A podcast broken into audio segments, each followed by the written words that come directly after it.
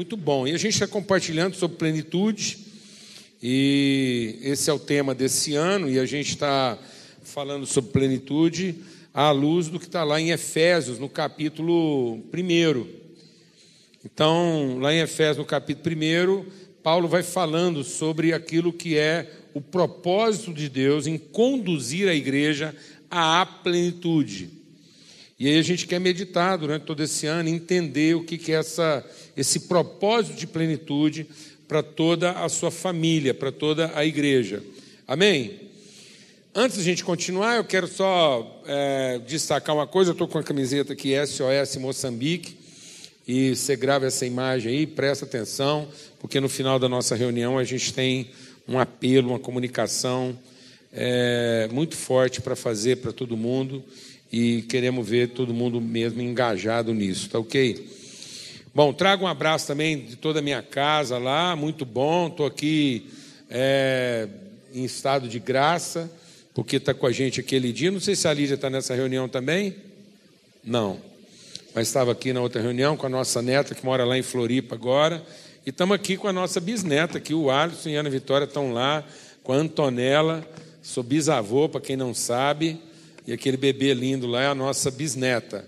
E eu abençoo a Antonella lá, porque a avó dela teve a Ana Vitória com 20 anos, a Ana Vitória teve a Antonella com 20 anos, e eu abençoo a Antonella para ela dar a luz com 20 anos, e Deus me conservando com vida, eu emplaco um trisavô. É. Glória a Deus. Amém?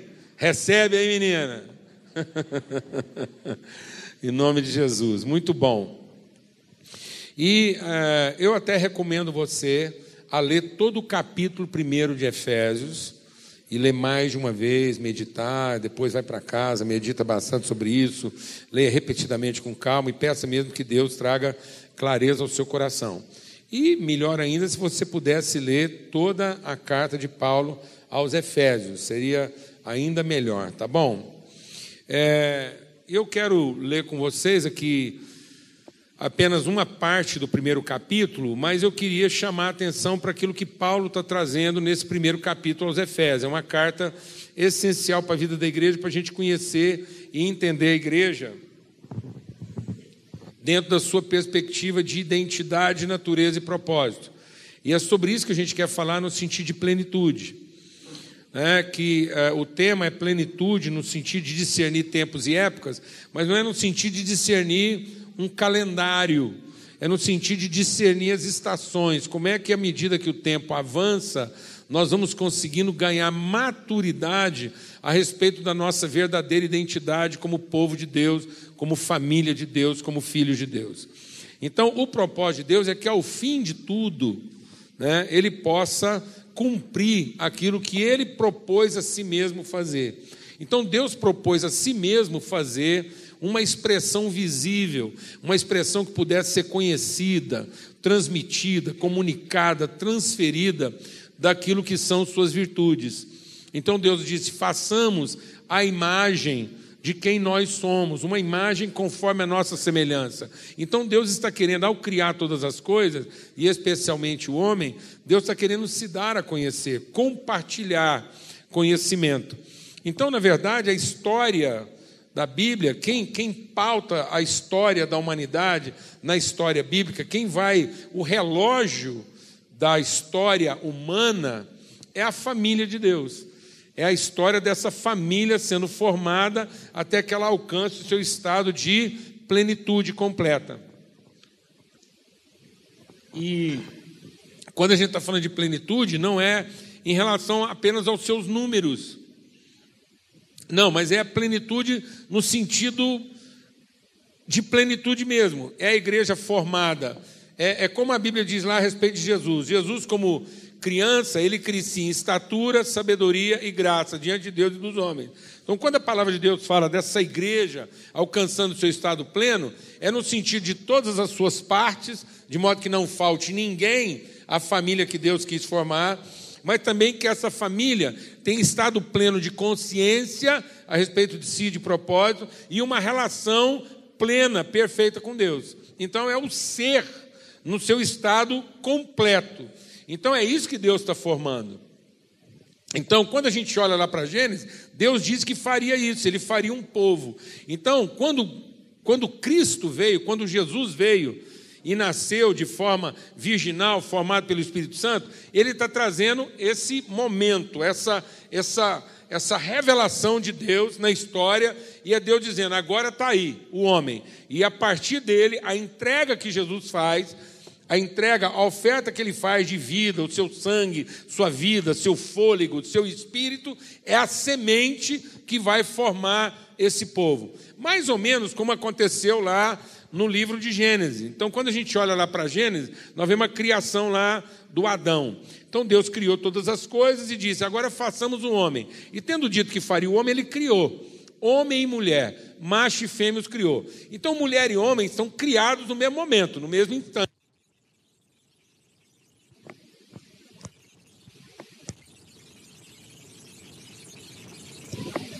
Som. Aí. Pronto. Eles não foram criados separados, eles foram criados juntos, no mesmo momento. Então Deus criou. Aquilo que ele disse que faria, ele criou. Mas na hora de formar, ele formou na forma de um processo. Então, quando Deus terminou tudo, aquele momento que ele diz, aí viu Deus que estava tudo bom, quem estava lá? O Adão. E estava tudo pronto, acabou. Deus acabou aquilo que ele tinha que fazer, ele acabou. Só que ato contínuo, na medida em que o tempo vai avançando dentro desse processo da criação, que já está tudo criado e terminado, agora esse Adão, de dentro do Adão, Deus vai tirar a mulher. Então, a mulher é alguém que já estava criado, mas não estava o quê? Revelado. Glória a Deus, amado. Então a mulher é o mistério de Deus. Vamos aplaudir, amados.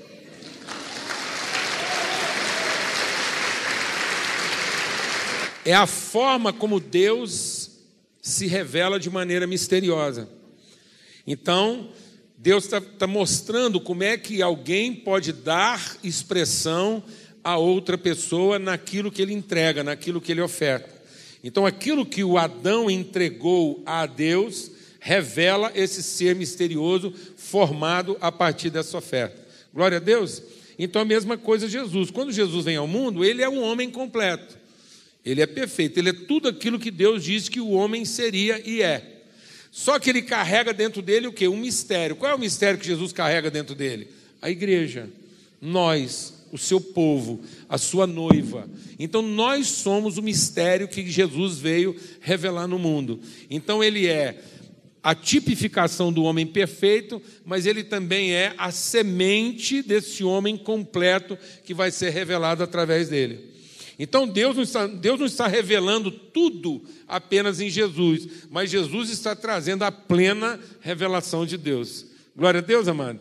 E essa plena revelação se dá no momento em que ele entrega a vida em favor dos seus irmãos. Então, esse processo de revelação é continuado. Então, cada vez que um irmão oferece a vida a outro irmão, isso está revelando o mistério de Deus, porque é aí que Deus pode ser conhecido de maneira plena. Então isso tem que crescer no nosso entendimento. Então a igreja, como pessoa, a igreja não é uma instituição, a igreja não é uma organização, a igreja não é um rito religioso, a igreja não é um endereço de culto. A igreja é uma pessoa. E Deus quer que essa igreja, como pessoa, evolua, para que ela entenda o seu papel e o seu lugar nas várias circunstâncias da vida. Porque senão a vida não vai fazer para nós sentido. Porque nós vamos estar sempre esperando de Deus alguma coisa que talvez Ele não fará. Em vez da gente conhecer aquilo que Ele já disse que faria. Então, quando Paulo está escrevendo aos Efésios, ele está dizendo assim: olha, Deus já nos abençoou com toda a sorte de bênçãos nos lugares celestiais. Então, para aquilo que é o propósito de Deus, para que nós, como pessoa espiritual, como comunidade espiritual, para que todos nós sejamos bem-sucedidos e bem-aventurados, Ele já nos deu. Então nós já fomos abençoados, nós não seremos abençoados, nós já o fomos. Então todo homem e mulher, todo filho e filha de Deus, pode ser e deve ser, porque foi feito para ser bem-sucedido em todas as áreas da sua vida e não viver nenhum tipo de frustração. Então nós podemos viver tristeza, nós podemos viver danos, Mas nós não precisamos viver o quê? Prejuízo, frustração. Por quê? Porque nós temos consciência de propósito, a gente cumpre um propósito. Glória a Deus, amado. Então é isso. E ele diz então que ele já nos abençoou. Por isso, quando Paulo vai orar, e é o texto que a gente vai ler agora, ele vai falar com essa igreja, com esse povo, e ele diz que tem uma oração em nosso favor. E nós vamos ler essa oração agora. E ele diz assim: Por isso, por isso, tudo que eu acabei de falar, essa consciência de eternidade, de propósito, de desígnio, de destino, de vontade eterna de Deus, por tudo isso, eu tendo ouvido a fé que há em vocês e o amor para que vocês têm para com todos os santos, então essa fé que vocês têm em Jesus e o amor que vocês têm, tendo ouvido isso, eu dou muitas graças a Deus. Então, do mesmo jeito que Paulo, eu, os irmãos, nós damos graças a Deus pela fé que há em cada um aqui, pelo amor que há em cada um. Isso causa muita alegria. Mas além dessa alegria, nós temos o desejo, a vontade de que esse conhecimento, esse entendimento aumente. Para que todo homem e mulher aqui, filho de Deus, amadureça, tenha mais consciência, mais noção de plenitude, que sejam pessoas menos afetadas e mais afetantes. Amém, amado? Que na vida você seja menos afetado e mais afetante. Que você possa realmente ser um agente, um protagonista de virtude, em vez de ser alguém toda hora vitimizado pelos problemas. Um dos grandes problemas da humanidade hoje é a vitimização. Porque muitas pessoas enfrentam os problemas e, em vez de entender o papel dela naquele problema, ela se vitimiza porque aquele problema frustra suas expectativas de vida. E alguém só é frustrado na sua expectativa de vida se ele não tem plena consciência do seu propósito. Amém, amados? Glória a Deus. Então ele diz: Olha, eu tenho alegria e dou graças, e faço menção de vocês na minha oração. E aí, quando ele fala de fazer menção de nós nas suas orações, ele diz: então o que, que eu peço? O que, que eu falo com Deus? O que, que eu converso com Deus a respeito de vocês? Eu converso para que o Deus de nosso Senhor Jesus Cristo, o Pai da glória, vos conceda espírito de sabedoria e revelação no pleno conhecimento dele. Então, Paulo quer que nós tenhamos espírito de sabedoria e revelação que o nosso entendimento seja iluminado. Eu oro para que os olhos do vosso entendimento sejam iluminados, para que vocês possam saber. Saber é conhecer, é ter convicção, é ter certeza, é não duvidar. Que vocês possam ter certeza, convicção, conhecimento, iluminação, revelação a respeito de qual a esperança da vossa vocação. Porque se eu entender qual é a minha vocação, qual é o propósito de Deus na minha vida, eu nunca vou perder a esperança. Eu posso ter angústia, mas eu nunca vou sofrer ansiedade. Amém? E ele diz assim: e também que vocês possam conhecer a riqueza da sua glória, a, a riqueza da sua glória na herança dos santos. Então, qual é a herança de Cristo? O que que Cristo herdou para a sua família? Já viu aqueles filmes? Tem muito filme né, que a gente vê no cinema lá. Hollywood já fez muito filme desse jeito. Um cara que é mendigo, pobre, sofre. Ou uma mulher que é, fica lá sofrendo e tal. Ah, como é que chama aquela lá da, da abóbora que vira carruagem lá? A Cinderela. Cinderela sofrendo e tal, aquela amargaça toda lá. Por quê? Ela vive aquela miséria porque ela não sabe, ela não tem acesso à sua herança. Quanta gente sofrendo lá e tal, porque ele não sabe do que, que ele é herdeiro. Então, muita gente sofre hoje, deixa o Espírito de Deus ministrar no seu coração. Só tem duas coisas que pode fazer uma pessoa viver uma vida mal sucedida.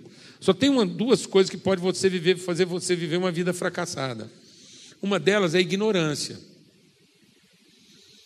Se você é ignorante.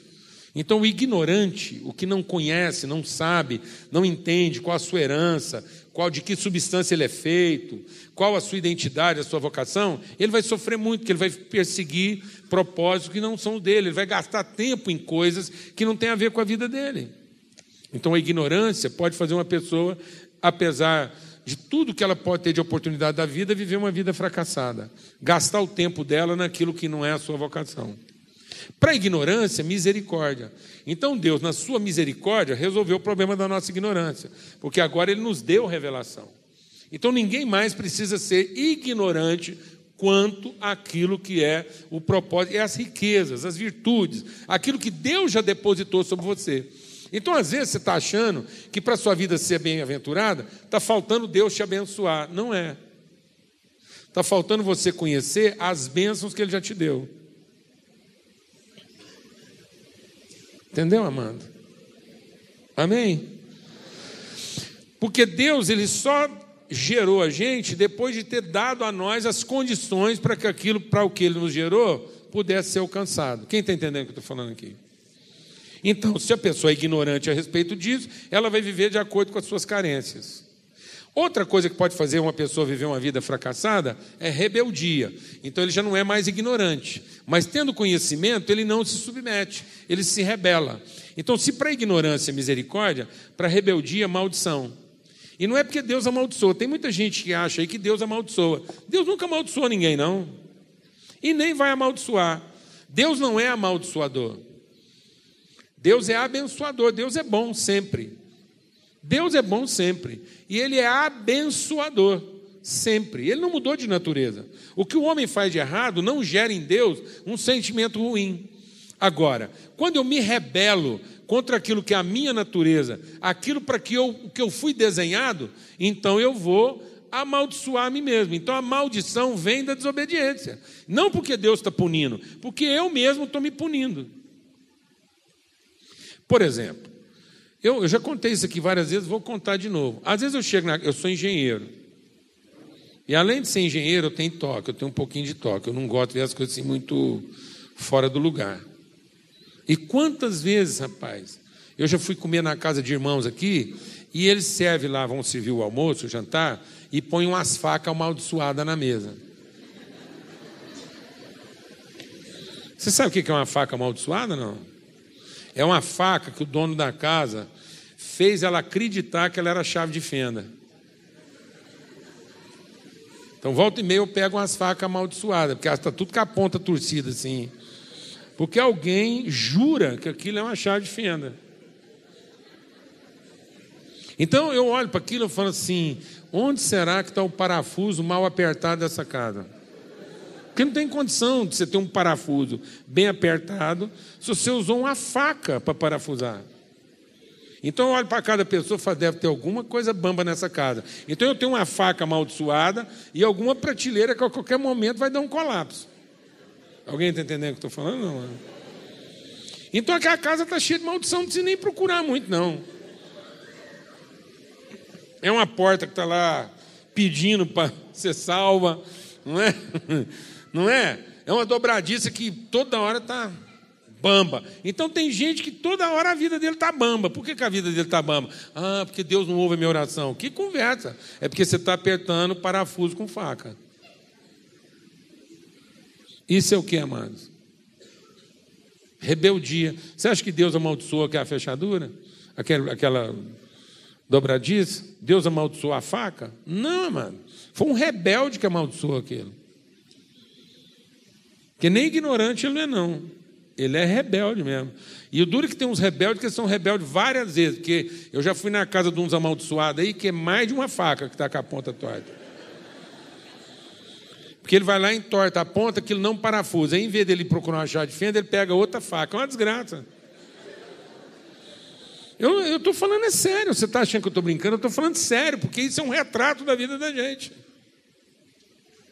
Isso é um retrato da vida da gente. Amém, irmãos? O cara devia ter gastado um tempo, ir lá, comprar uma chave de fenda e resolvido isso. Amém? Amém.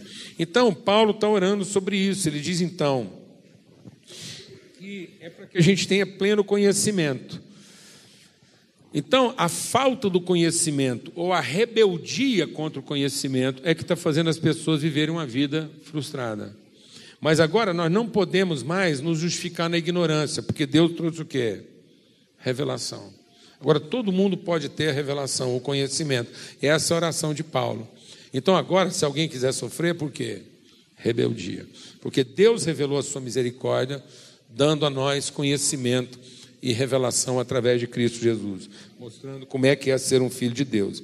E ele diz assim: E eu oro para que sejam iluminados os olhos do vosso coração. Bem, eu já falei isso aqui.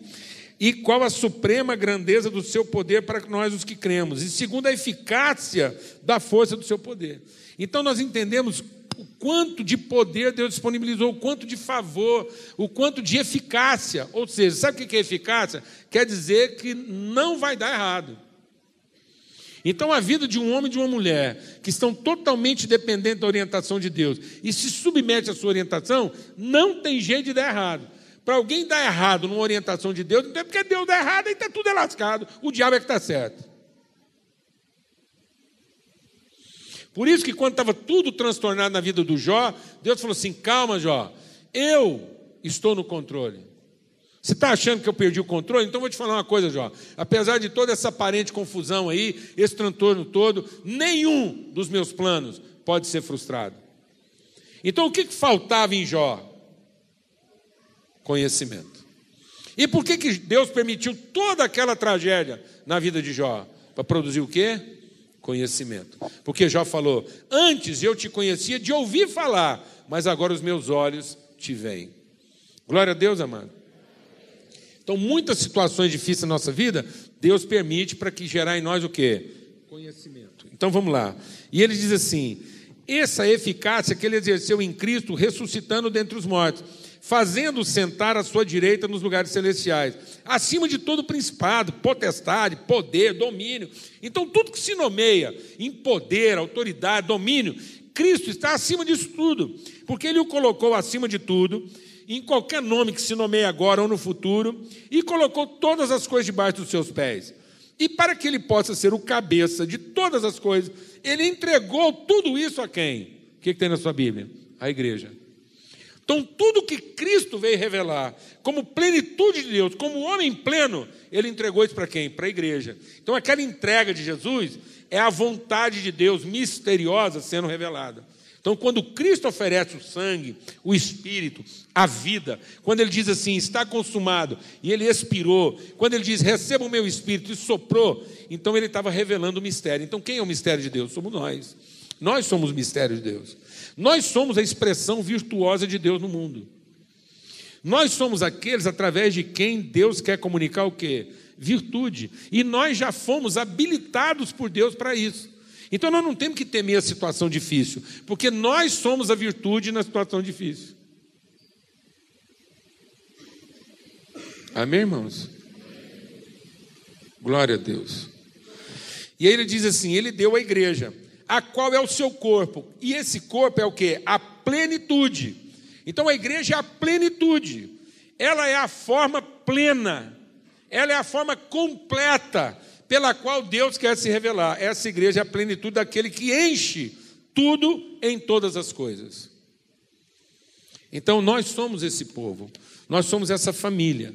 Então a igreja é muito mais do que simplesmente uma instituição, não é uma instituição.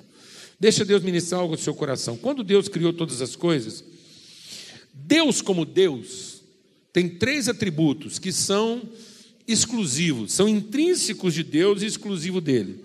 Alguém sabe quais são os três atributos de Deus? Ninguém quer arriscar? Oni, potência, oni.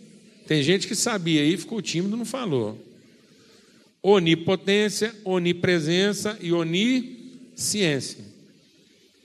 Mas tudo que Deus fez não foi para ser reconhecido nos seus atributos. E às vezes a gente está achando que nós estamos precisando de um Deus o quê? Onipotente, onipresente e onisciente. E a gente acha que oração é para chamar a atenção de Deus. Tem hora que a gente acha que oração é para ver se Deus entra na conversa, se ele presta atenção na gente. E às vezes a gente ora com Deus já quase que zangando com Ele. Pô, Deus, se o Senhor fosse um pouco mais onipresente e usasse a sua onisciência, só podia pôr a sua onipotência para trabalhar para mim. Mas tem hora que eu converso com o senhor, parece não estar tá aqui. Aí eu tenho que fazer um culto, dar uns dízimos, pôr uma quirela aqui na frente para ver se o senhor vem. Aí a gente põe umas coisas que Deus gosta, não pode ver um dinheiro, não pode ver uma música bem cantada, não pode ver umas rezas que ele vai chegando. Aí a gente vai cantando, vai entregando os negócios. E Deus, esse Deus faminto de culto, vai chegando. Aí pronto, agora o onipresente que não estava presente, está presente. Então agora eu vou, eu vou explicar para o onisciente o que parece que ele não estava sabendo. Então agora que o senhor chegou, presta atenção. O senhor não está vendo o que está acontecendo lá em casa, não? Cachapa está quente, parece que o senhor não vai lá, ué. O senhor podia ser um pouco mais onipresente, porque se o senhor fosse um pouco mais onipresente, o senhor seria um pouquinho mais onisciente. E sendo um pouquinho mais onisciente, eu te ajudaria a dar sentido nessa onipotência sua que parece não estar tá adiantando de nada. Porque o senhor é onipotente, eu sou um crente, pago meus dias, dou minhas ofertas, canto as músicas que o senhor gosta, e todo mundo olha para mim e parece que estou passando vergonha. Alguém sabe o que eu estou falando aqui ou não? Está vendo, amado? Deus não pode ser conhecido. Deus não quer se dar a conhecer, porque Deus é misterioso. Deus tem umas coisas. Como é que um cara onisciente, lá no juízo final, vai virar para a pessoa e falar assim: Não sei quem vocês são? Ora, não pode. O cara onisciente está falando que não sabe quem a pessoa é, então ele está fazendo uma confissão de quê? De ignorância. Depois um cara que é onisciente fala assim: dos seus pecados não me lembrarei mais. Pronto, agora Deus está com Alzheimer. Deu amnésia nele, você não lembra dos pecados, ele também pode não lembrar das coisas certas que eu fiz, eu estou lascado. Porque ele está deixando de ser o quê? Onisciente. Não, mas o fato de Deus ser onisciente não quer dizer que ele quer saber de tudo. Amém? Ele sabe de tudo, mas não é de tudo que ele quer lembrar. Glória a Deus. Ele sabe tudo, mas não é tudo que ele conhece, com quem ele tem relação. Deus, Deus sabe tudo, mas não é com tudo que ele tem relação. Então o diabo, Deus sabe quem é o diabo, mas não conhece ele. É por isso que o diabo fica tão encapetado, porque ele sabe que Deus sabe dele, mas no entanto é como se ele não fosse coisa alguma. Alguém está entendendo o que estou falando? Não. Já pensou o que é você ser né, aquilo que não conta para quem sabe tudo? Então, deixa o Espírito de Deus ministrar o seu coração. Não é aí que está o conhecimento. Então, existem três níveis de conhecimento. Existe o conhecimento instintivo, que é o conhecimento animal, que é o conhecimento da experiência primária. Então, quando a Bíblia está falando de plenitude, você pode ter uma sensação de plenitude quando você tem suas necessidades satisfeitas. Então você está com fome, come uma coisa que você gosta, aquilo te faz bem, estou satisfeito. É uma sensação de plenitude. Mas isso é só uma necessidade satisfeita. E as necessidades são relativas. As necessidades não são absolutas. Então você tem uma, uma sensação temporária, mas que não vai te dar senso de plenitude. Quem está entendendo o que estou falando? Então, trabalhar para ter as necessidades satisfeitas não vai tornar você uma pessoa realizada vai te dar um instante de satisfação. Porque necessidade é relativo. Por exemplo, se você pegar uma galinha com fome e um cachorro com fome, e você der a salsicha para a galinha e o milho para o cachorro, eles vão ficar olhando para você e falar assim: você não pode ser Deus, porque se você fosse Deus onisciente, você jamais daria milho para cachorro e salsicha para galinha. Mas talvez eu esteja dando o milho para o cachorro para ele oferecer para a galinha. E isso acrescentaria virtude.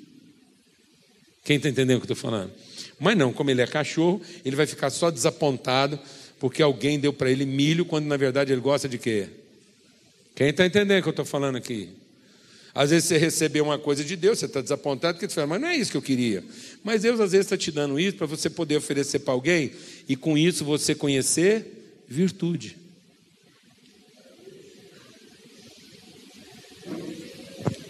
E aí tem um outro nível de conhecimento, que é o conhecimento um pouco mais cognitivo. É um pouco mais raciocinado do que a experiência visceral do cachorro e da galinha. Que é o que? É o conhecimento na forma do interesse contemplado. Então eu posso ter uma necessidade satisfeita ou interesse contemplado.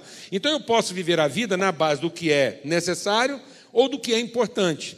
Mas quem vive pelo necessário e pelo que é importante não ama. Porque quem está fazendo as coisas apenas porque elas são necessárias ou porque são importantes, estão fazendo por interesse. E quem faz por interesse não fez por amor.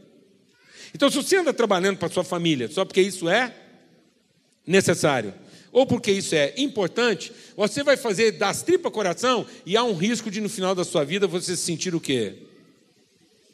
Incompleto. Porque talvez lá no fim da vida, apesar de tudo que você fez, as pessoas para quem você se sacrificou não vão achar aquilo nem necessário e nem importante. Alguém aqui está entendendo o que eu estou falando ou não, amados? Porque é relativo. Você quer ver como é que importância é uma coisa relativa? Aquilo que às vezes é importante para o homem não é importante para a mulher. E aí agora você está sabendo o que, que eu estou falando. Você já entendeu então. Porque você explica direitinho para o seu marido, querendo que ele visse aquilo como coisa o quê? Importante. Mas ele não vê. Alguém aqui sabe o que eu estou falando? Por exemplo, você prega uma mensagem, você prepara uma mensagem, daquelas mais evangelísticas, para fazer o apelo no final, sábado, quando você quer jogar bola com os amigos. Aí você vai lá, preparou a mensagem, explicou tudo, você vai fazer o apelo, crente que a sua mulher vai converter, e a hora que você faz o apelo, ela fica olhando assim para você, como se ela tivesse sido no culto mais ruim, e eu escutar do pregador mais desgraçado, ela não está emocionada. Aí você fica lá explicando, falando que é importante, você está com os amigos, porque isso vai renovar você, você vai ficar um marido melhor, ela está lá assim para você. Porque assim, para você é importante, mas importante mesmo para ela, é em vez de você jogar bola com os amigos, você desencapetar aquela torneira que está lá pingando tem três anos. Porque uma torneira pingando tem três anos, só endemoniada, porque isso não é uma torneira estragada, isso é uma torneira endemoniada.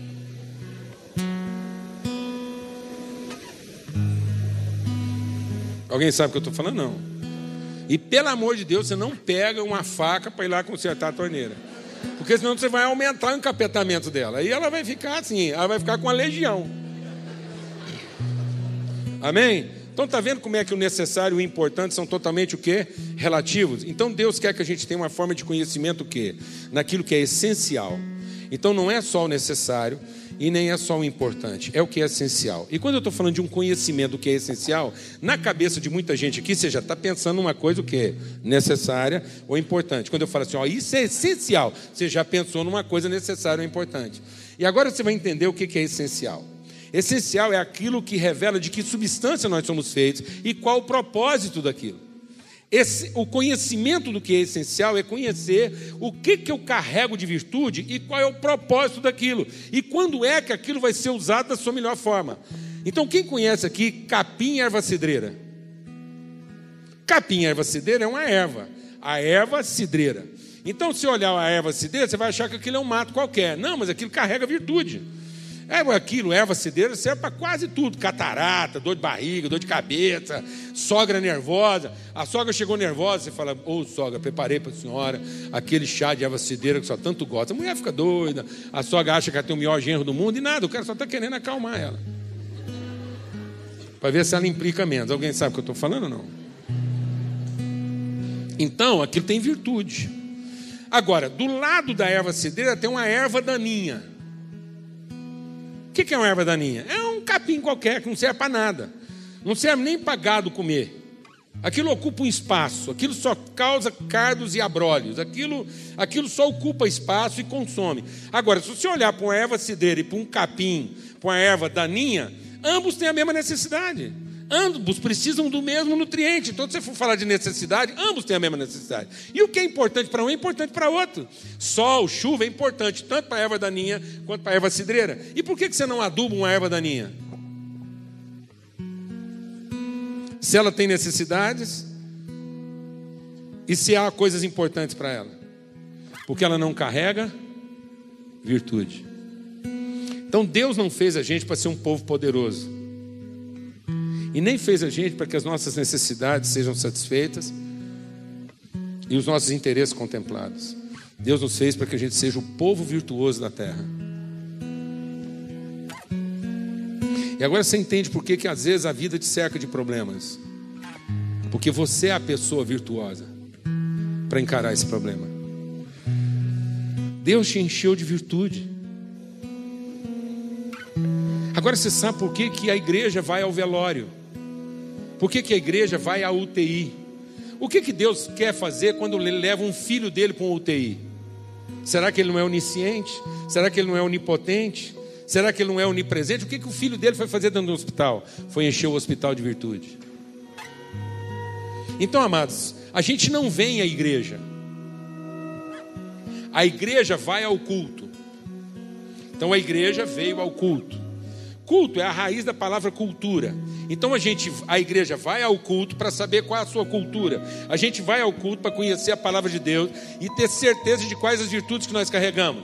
A igreja que foi ao culto vai ao restaurante, vai ao casamento, vai ao trabalho, vai à escola. Então nós queremos mandar esse menino aqui, que é a igreja, filho de Deus, à escola.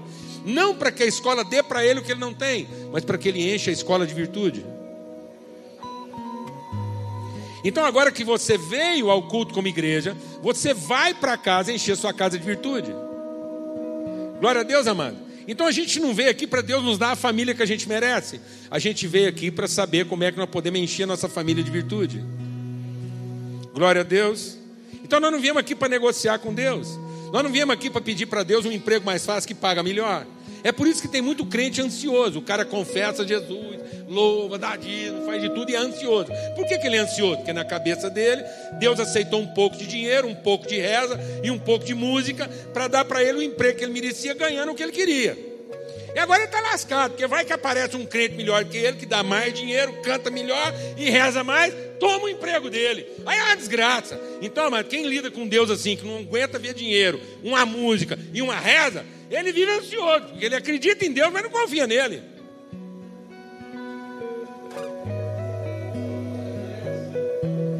Então agora a gente vai sair. E os jovens do Connect vão na hamburgueria. Fazer o quê? Se empanturrar de hambúrguer? Não, encher a hamburgueria de virtude. E aí a igreja virtuosa vai para o casamento. E às vezes seu casamento é difícil. E você está casado com uma pessoa que não tem virtude ainda. Mas você vai encher de virtude. E talvez ele fica nervoso e não quer continuar casado com você. Paciência. Porque às vezes tem gente que não aguenta viver com uma pessoa virtuosa, porque queria um trem mais bagunçado, mais desarrumado, mais vagabundo. Aí ele não aguenta virtude. Aí ele quer esconder, ele quer sumir, ele não quer ver luz. Você não pode fazer nada. A Bíblia diz que você não pode fazer nada. Mas o virtuoso não desiste. Então o virtuoso pode ser abandonado, mas ele não abandona. Glória a Deus, amado. Porque o amor suporta, crê, tudo espera. Amém? Então Deus vai te levar para lugares difíceis. Para encher esses lugares de quê? Virtude. Amém? Nós não viemos aqui negociar com Deus. Nós viemos aqui aprender. Então agora você vai fazer uma oração. A igreja vai ao shopping. E aí a igreja vai ao shopping. E como ela é cheia de virtude, ela dá conta de lidar com a liquidação 50% tudo. Posso ouvir um amém, irmãos? Aleluia. Amém? Então nós não viemos aqui buscando o que Deus pode nos dar. Nós viemos aqui para conhecer o que Ele já nos deu. Há muitos relacionamentos sofridos, eu já estou concluindo. Muitos relacionamentos muito desgraçados. Por quê? Porque foram pessoas carentes que se casaram com pessoas carentes. Porque um abismo chama outro abismo. Então, toda vez que eu vou para um relacionamento e levo para o relacionamento a minha carência, eu vou encontrar do lado de lá uma pessoa também o quê? Carente, vou negociar com ele. Então, muitas vezes, algumas relações foram feitas em cima da carência. E a relação só foi feita porque um estava tentando dar o tombo no outro e estava querendo comprar mais barato. Porque só gente muito carente faz negócio muito ruim. Porque mente, engana, promete o que não vai entregar. Depois vem com aquela conversa: Ah, pastor, estou casado com esse homem tem 10 anos, é agora que eu estou conhecendo ele. É, agora que você está conhecendo, porque tem 10 anos que você ignorou conhecer, porque você podia ter conhecido lá, quando você fechou o negócio, mas estava muito barato. Você estava afim de fazer qualquer negócio, levar para casa, resolver a sua carência.